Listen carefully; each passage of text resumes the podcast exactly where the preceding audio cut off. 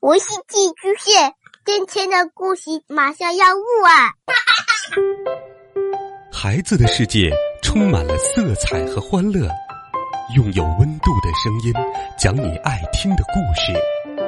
白羊叔叔和大明的晚安故事。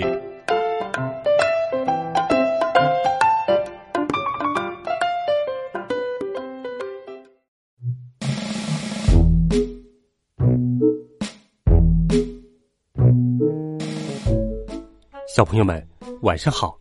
又到了白羊叔叔给你讲故事的时间了。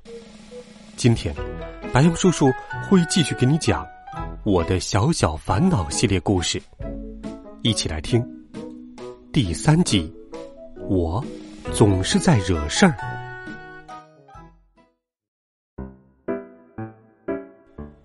我家就是这样的。如果电视里正在演恐怖片，那么。我就得是一个小孩子，而甜甜是个大孩子，他可以看。如果墙上有只蜘蛛需要弄下来，我就得是个男子汉，而这时候的他，就只是个女孩子了。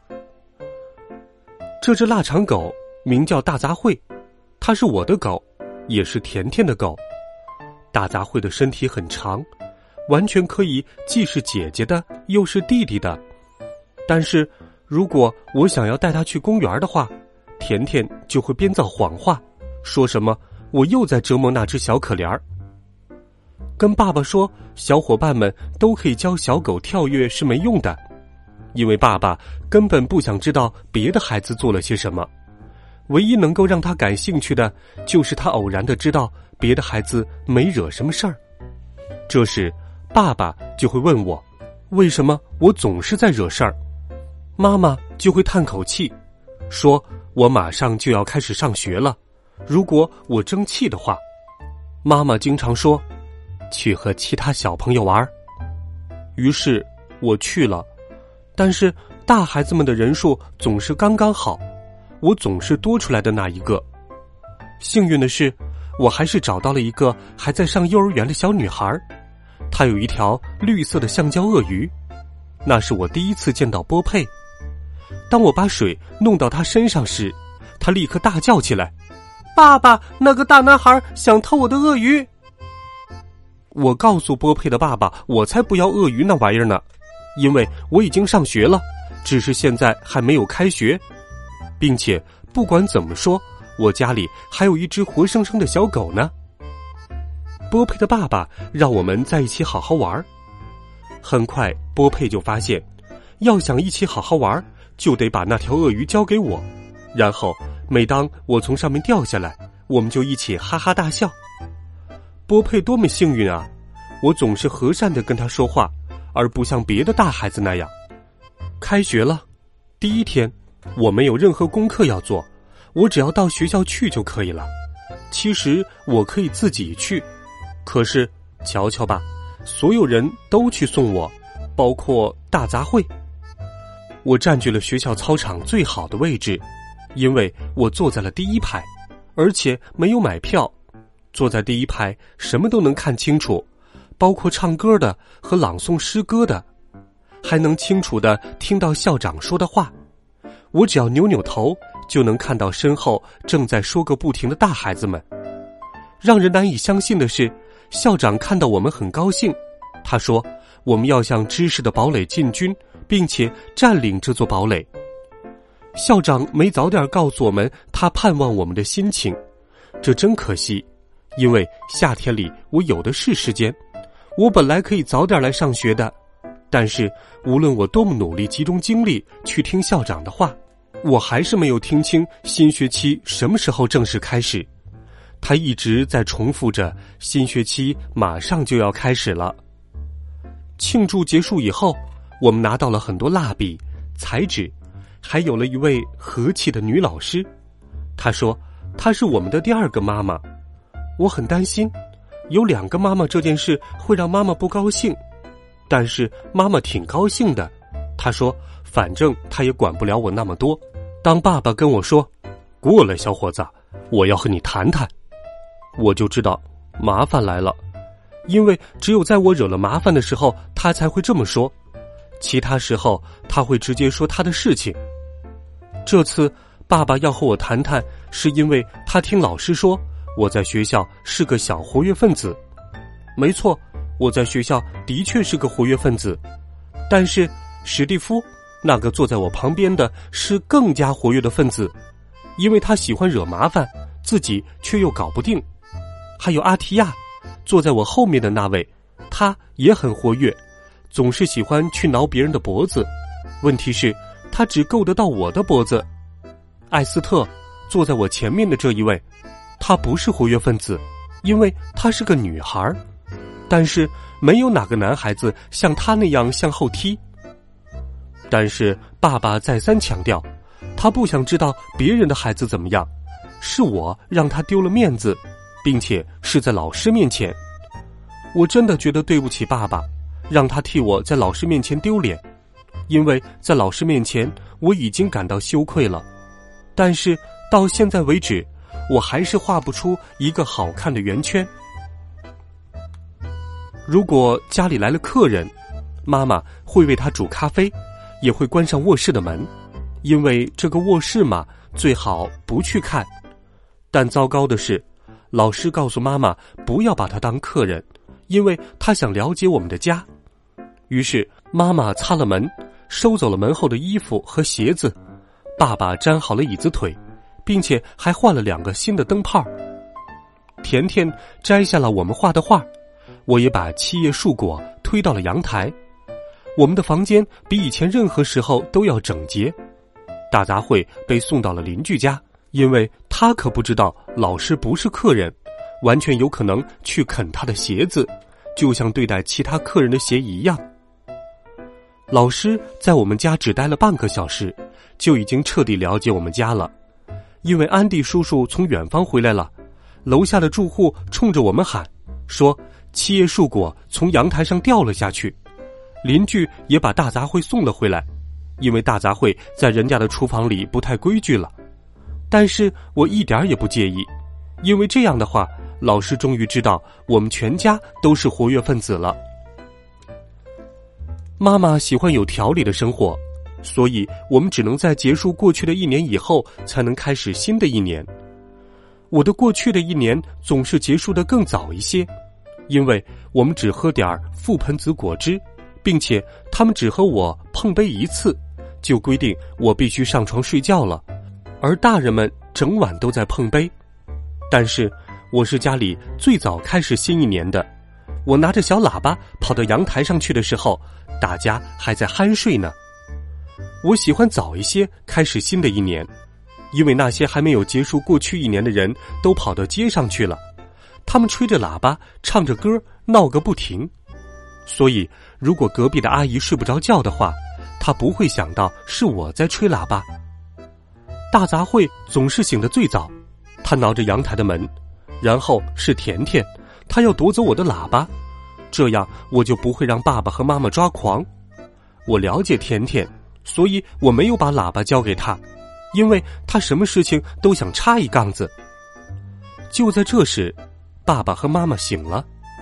我的家庭很幸运，因为我们没有在吵架中开始新的一年。我每年的生日都会长个儿，因为爸爸会在那天给我量身高。今天又有了新的长个记录，所以不仅仅是鞋子要买了，他们还得给我买更长一些的裤子。尽管如此，也没必要像商场卖给他们的那样长吧？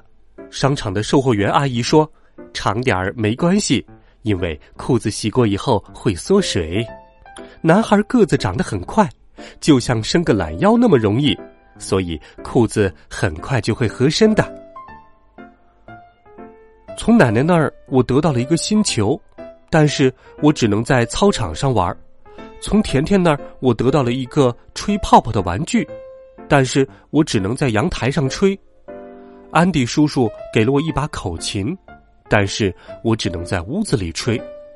起初我不知道这些，在邻居告诉我不愿意听见我在阳台上吹口琴以后，我才知道要在屋子里吹。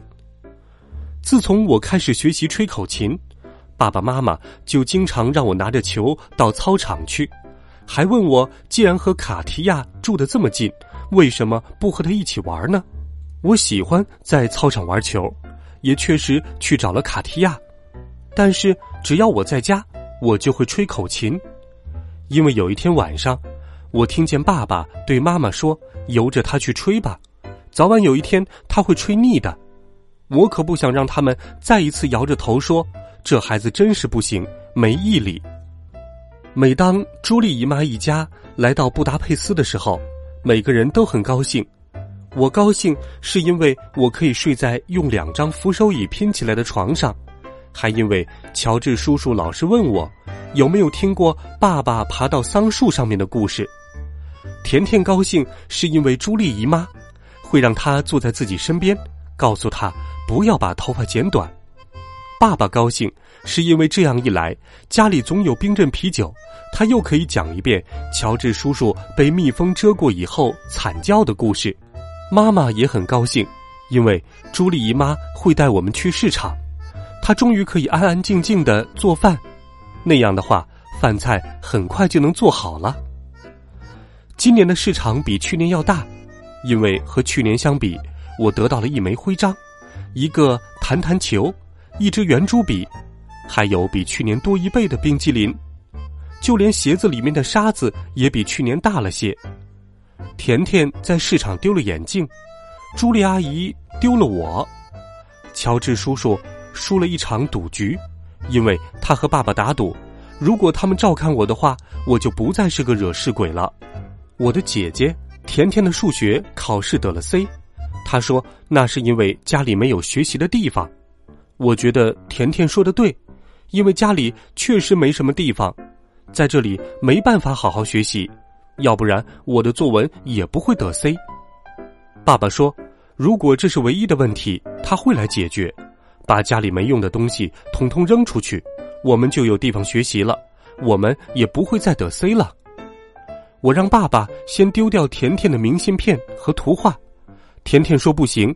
他说：“应该先丢掉我的火柴盒和七叶果树。”妈妈告诉爸爸，他认为我已经过了玩玩具车的年纪，桌上足球也太占地方。爸爸告诉妈妈，留着那么多的洋娃娃和娃娃的东西太幼稚了。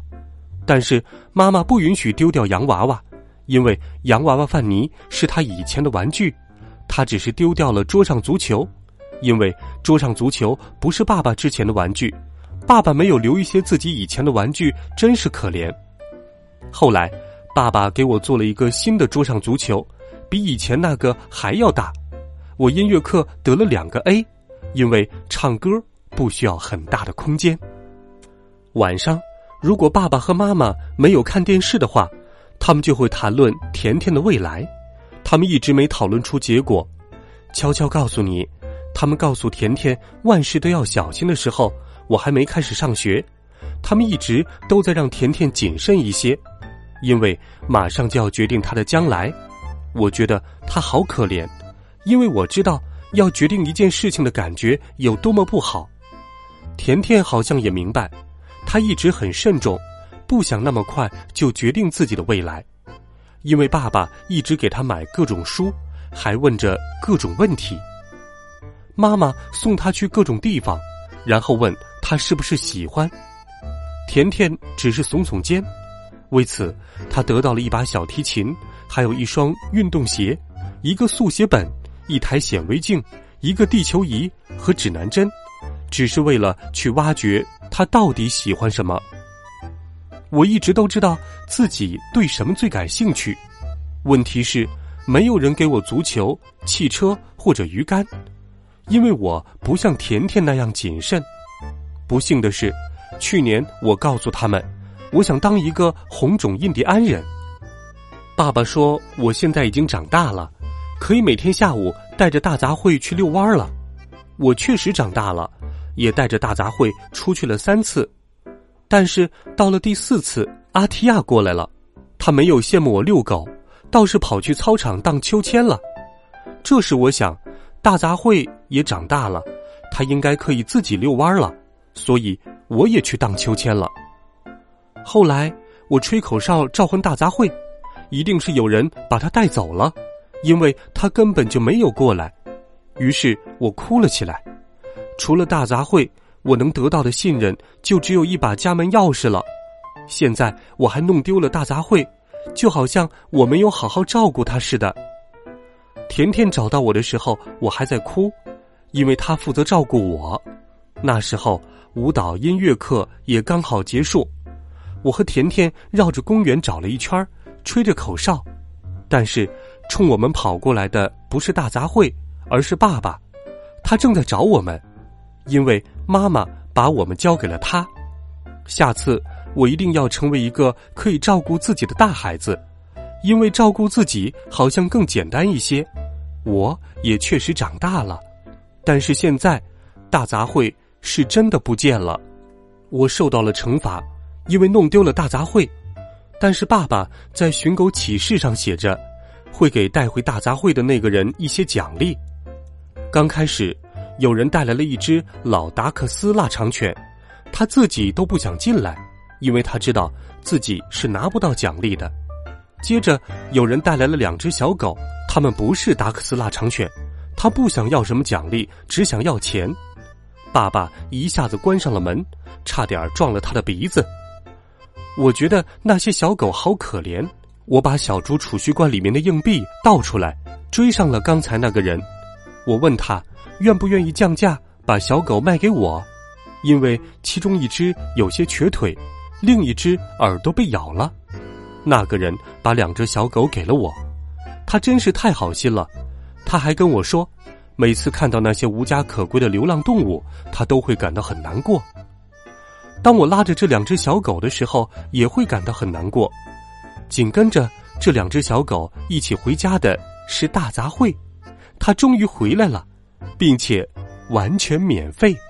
我带着三只小狗走到家门口。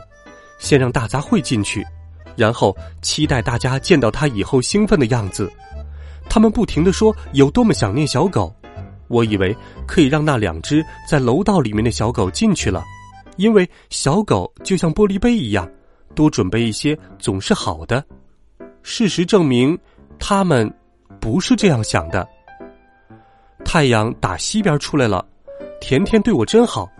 因为当爸爸想把我和那两只小狗一起扔出家门的时候，甜甜为我说话了。他说：“他知道没有兄弟姐妹的感觉有多么不好，大杂烩不应该孤单一个，所以爸爸可以把我扔出去，把小狗们留下。幸好妈妈不同意，因为她知道我有一副热心肠。于是我们一下子有了很多的小狗，但是我不应该告诉他们。”小狗是我拿零花钱换来的，因为爸爸说我没有零花钱也挺好，不然哪天我买回一头骆驼，不知道大家会怎么说。真倒霉，以后的两周我都没有零花钱了，否则我要把钱交给爸爸，因为如果他真的带回来一头骆驼，也是很不错的。假如有个小弟弟，我不知道甜甜会不会高兴。但是大杂烩总是在发牢骚。老师说，很久以前狗是野生的，并不像现在这样友善。现在他们是我们的朋友。不幸的是，小点点一定是很多年前遗留下来的。他不想成为我们的朋友，总是在门口挠啊挠。好在大一点的狗宾波非常友善。每当门卫拿着邻居的抗议信来到家里。嚷嚷着这里是公寓，不可以养这么多小狗，并且有一只狗像水牛那么大。宾波是我们中间唯一看到他很高兴的，并且主动去跟他握手。一时间，妈妈煮着咖啡，门卫挠着宾波的耳根，大杂烩和小点点冲着他们叫唤。但是你仍然能听到爸爸读着邻居们的信，并且嘟囔着。如果住在下面、上面和旁边的人都忍受不了这些噪音的话，那么住在中间的我们的日子是怎么过的？幸运的是，小狗们遇到了一些情况。就在我们一筹莫展的时候，连续两天，门卫都来看望宾波。第三天，他带走了宾波，给我们留下了一只鸭子。当然，这只鸭子是烤熟的。现在我们知道，不必把宾波当成最好的朋友，因为他被带走的时候还摇晃着尾巴，甚至没有回头看一眼当初那个用零花钱把他换回家的我。小点点虽然没有上过电视，但还是在公园里被认了出来。两个男孩子嚷道：“快看，那是罗特，冰激凌大叔家的小狗！”立刻，小点点叫着要挣脱我的手，好像罗特这个名字他更喜欢。晚上，冰激凌大叔来找他，只叫了一声“罗特”，他就跟着他跑了。他甚至没带点儿真的冰激凌来给我。如果我再有零花钱，我一定会用它给大杂烩来买香肠，而不是去买小狗了。期末了，我们拿到了学校的成绩单，这个学期结束了。放假的时候，学校不会开门，我们庆祝了我的成绩，也庆祝了甜甜的成绩。住在隔壁的阿姨和阿提亚一家换了房子，阿提亚一家搬过来，我真是开心极了。这样，爸爸就会知道，捣蛋鬼不仅仅是我，其他孩子说不定更让人头疼呢。阿提亚一家搬过来以后，阿提亚就不用总在我家睡觉了。爸爸说，他想过几天正常的生活，正好奶奶枯燥的生活也需要一点调剂，所以他送我们上了火车。但是最好不要有谁会抱怨，我保证我不会抱怨，奶奶。也不是喜欢抱怨的人。好了，孩子们，这一集《我的小小烦恼》系列，我总是在惹事儿。白杨叔叔就给你讲到这里。故事当中的淘气包用自述的口吻讲述的故事，你也会遇到吗？欢迎你留言告诉白杨叔叔。微信搜索“白杨叔叔讲故事”的汉字，点击关注我的公众微信号，每天都有好听的故事。等待着你，我们明天见，晚安。